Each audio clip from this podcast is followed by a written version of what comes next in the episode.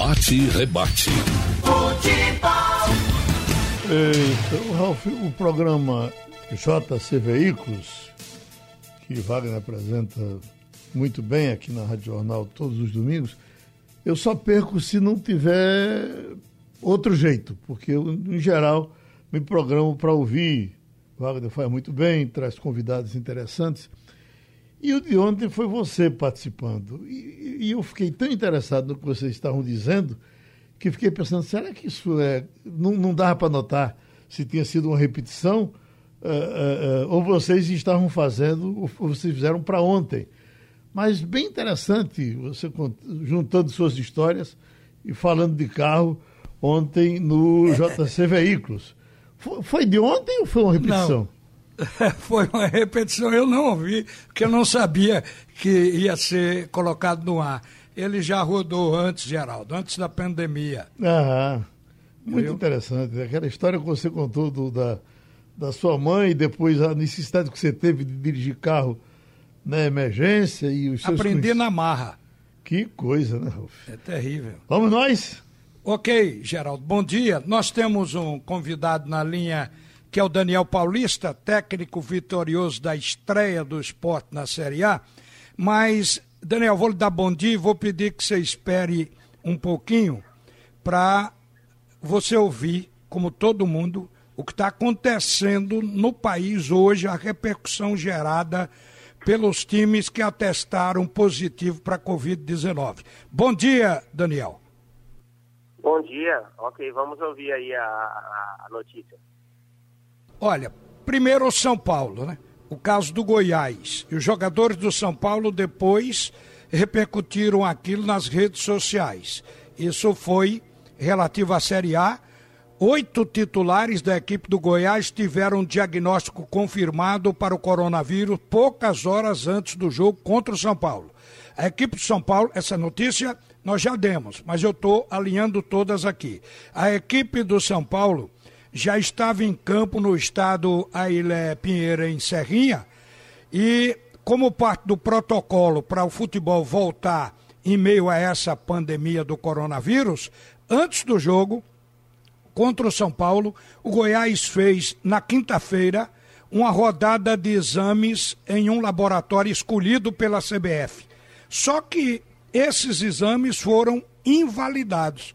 E na hora do jogo vejo o que aconteceu aparecem lá os jogadores com a, a, a, Covid e, consequentemente, o adiamento do jogo. O time inteiro, oito titulares da equipe do Goiás. Olha, na Série C, o time do Imperatriz está também com Covid-19. E o jogo com 13 foi adiado, porque 12, 12 dos 19 jogadores inscritos pelo Imperatriz testaram positivo para o Covid-19. Esse foi outro jogo adiado. Mas tem o caso mais grave de todos aqui, publicado ontem, já no fim da tarde, no portal de, de futebol da UOL. A manchete foi Série B. Quatro times são considerados transmissores da Covid-19 após o jogo em Alagoas. Aí a matéria diz o seguinte: Quatro clubes da Série B do Campeonato Brasileiro estão sendo considerados transmissores ambulantes da Covid-19, doença causada pelo novo coronavírus. A avaliação é do epidemiologista Paulo Lotufo, da Universidade de São Paulo, USP. Na última quarta-feira, dia 5, oito jogadores do CSA testaram positivos para a doença após disputarem a final do Campeonato Alagoano contra o CRB. Além deles, o árbitro Denis Ribeiro Serafim, que também teve contato com o elenco, foi testado positivo. Ele estava escalado para o jogo de sábado às 21 horas entre Ponte Preta e América em Campinas. Mesmo com o resultado, e o pedido de adiamento, as partidas de estreia na Série B foram mantidas pela Confederação Brasileira de Futebol, a CBF. Os jogadores do CRB que tiveram contato com o elenco azulino estiveram no aeroporto internacional Zumbi dos Palmares em Maceió e viajaram na quinta para o Rio Grande do Sul para a partida contra o Juventude, onde perderam por 2 a 1 no sábado. Em Alagoas, mesmo com cinco titulares afastados devido à doença, o CSA entrou em campo e conseguiu vencer o Guarani por 1 a 0. A matéria é extensa e o que eu quero chamar a atenção aqui é o seguinte: o epidemiologista no final diz eles estão passando doença nos aeroportos para todo mundo, os clubes, e nos hotéis para os funcionários e hóspedes em vários hotéis. Então é uma fonte disseminadora, porque estão relaxando também com os exames e o respeito às pessoas. A CBF está sendo acusada por ele também, segundo essa matéria. E Daniel, o que é que você diz disso aí? Existe algum temor? Você que convive com os jogadores todos os dias, quando viaja, você vai começar a viajar agora. Mas como é esse caso dentro do clube? Qual é a situação sua como técnico, sua comissão e os jogadores com relação a essa doença? Bom, Ralf, é, é preocupante, como, como é preocupante acho que a situação do país. É, nós estamos voltando agora ao Campeonato Brasileiro, o campeonato está se iniciando e as viagens, como você disse, para o esporte vão se iniciar agora a partir de amanhã. E nessa primeira situação nós já vamos passar uma semana fora de Recife, nós vamos para passar dois, três dias em, no Rio de Janeiro e depois mais três dias é, em Goiânia, onde é, houve esse problema aí com o Goiás. A gente sabe que é, todos nós, atletas, comissão técnica, vamos, vamos ficar expostos né, a, ao vírus.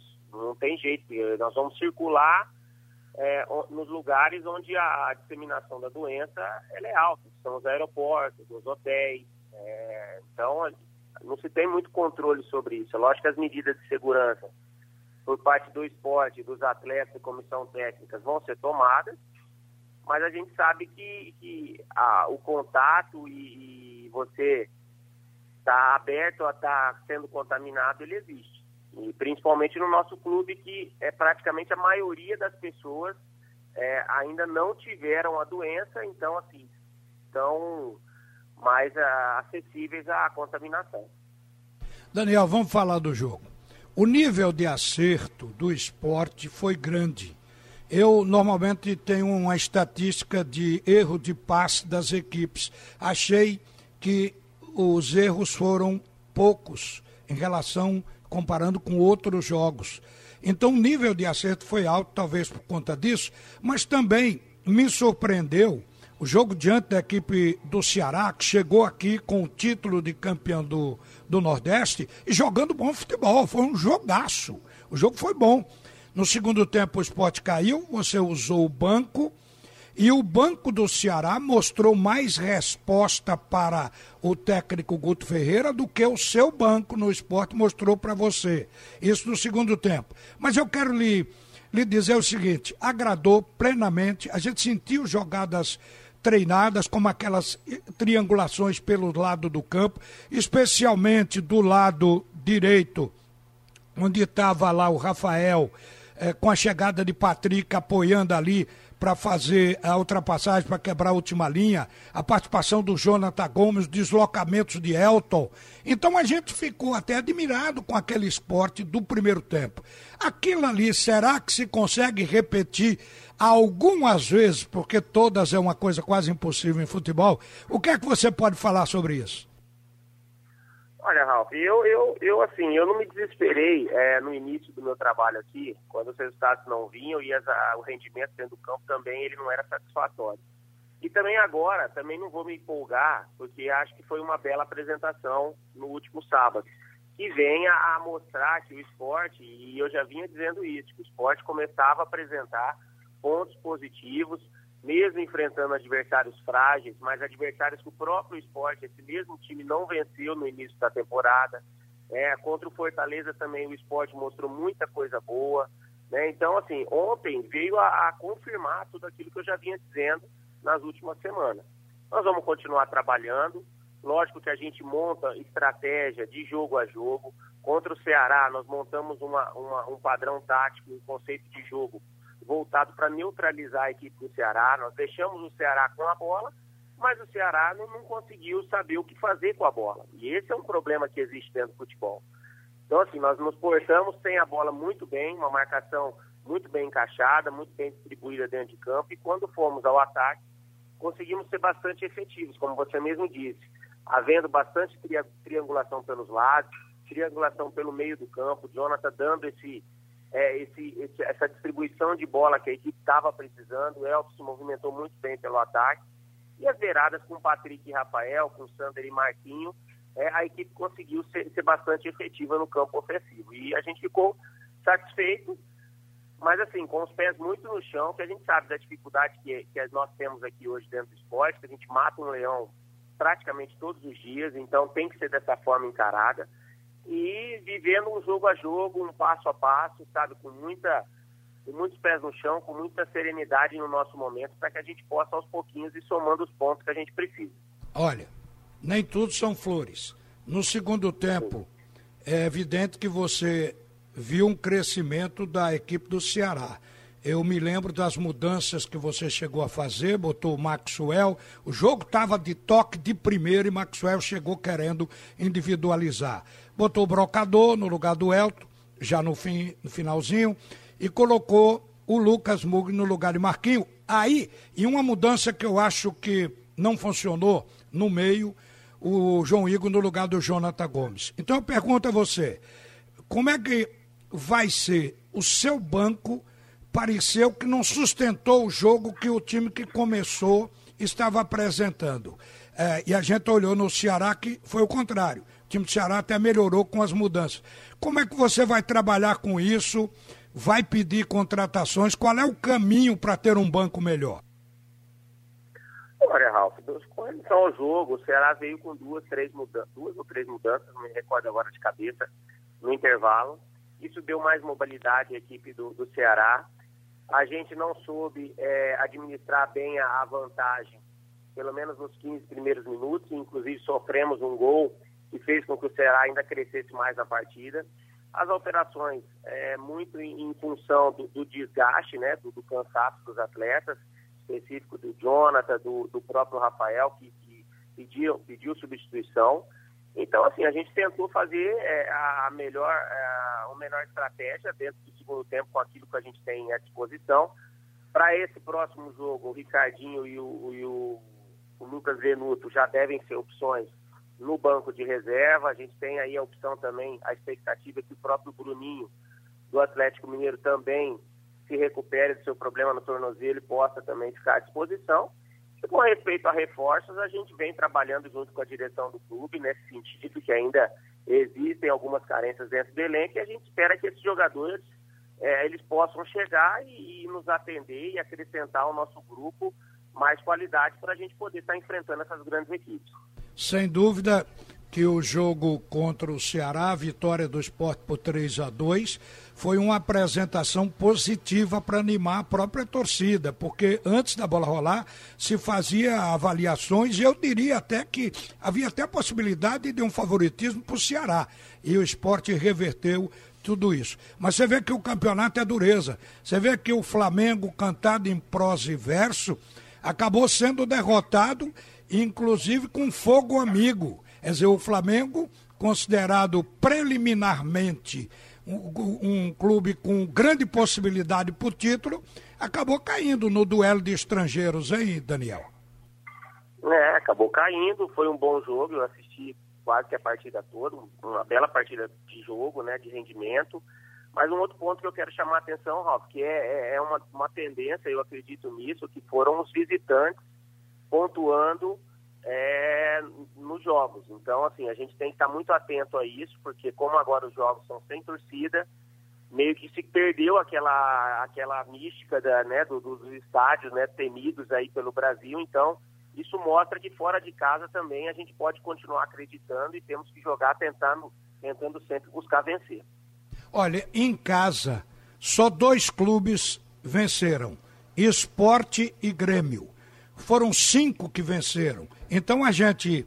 É, desse, de, porque a rodada vai se completar. Então eu estava olhando aqui. Quem venceu fora de casa? O Clube Atlético do Paraná, é, aliás, fora de casa, é o Atlético Mineiro, o Flamengo por 1 a 0 o Clube Atlético do Paraná venceu o Fortaleza por 2 a 0 e o Internacional ganhou do Curitiba em Curitiba por 1 a 0. Por isso que você está com essa argumentação de que fora de casa. Mas o fator campo, mesmo sem torcida, você acha que ainda é importante, Daniel? Ah, acho, acho porque você jogar num campo onde você conhece o gramado, você conhece as condições de jogo, é, isso pode trazer uma, uma, uma vantagem. Eu, eu alertava isso já há algumas semanas, que quem conseguisse adaptar melhor a esse jogo sem torcida, ao campo frio, sem aquela, aquela tensão, sem aquela pressão que existe quando se tem grandes públicos no estádio, isso poderia fazer diferença. E, e vencer dentro de casa é fundamental para que a gente consiga atingir, é, no caso o esporte, atingir o nosso objetivo, que é, é chegar o mais rápido possível a esses, a esses pontos aí para se permanecer na, na primeira divisão.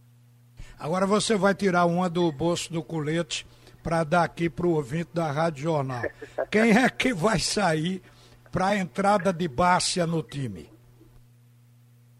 Olha, não, mas Bárcia tá, tá lesionado, tem uma lesão, ele vai demorar aí de três a quatro semanas, pelo menos. Então, assim, é um jogador que hoje está entregue totalmente ao departamento médico e não tem perspectiva de estar tá atuando nessas próximas partidas.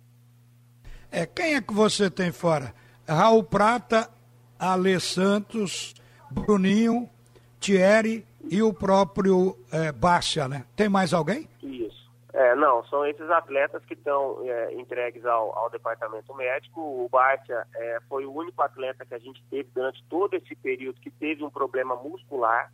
Os outros atletas todos são, são, são lesões de, de trauma, ou seja, uma torção de tornozelo, no caso do Rafael Thierry, que já está em processo de evolução, já deve estar tá logo, já deve estar tá voltando.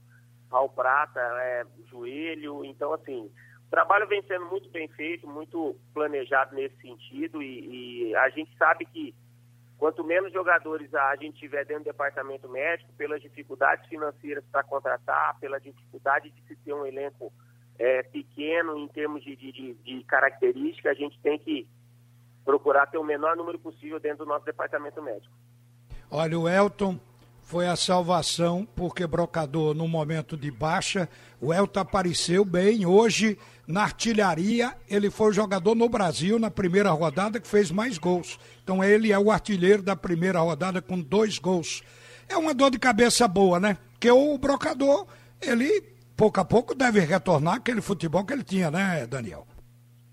Não, eu acho que o, o atleta ele não esquece o futebol que ele jogou né, que ele sabe jogar. Ele, ele lógico, não tá vivendo, não estava vivendo um bom momento em termos de rendimento, vinha se, se doando muito para a equipe nos jogos, mas tecnicamente não estava conseguindo render aquilo que todo mundo espera, espera e sabe que ele pode jogar.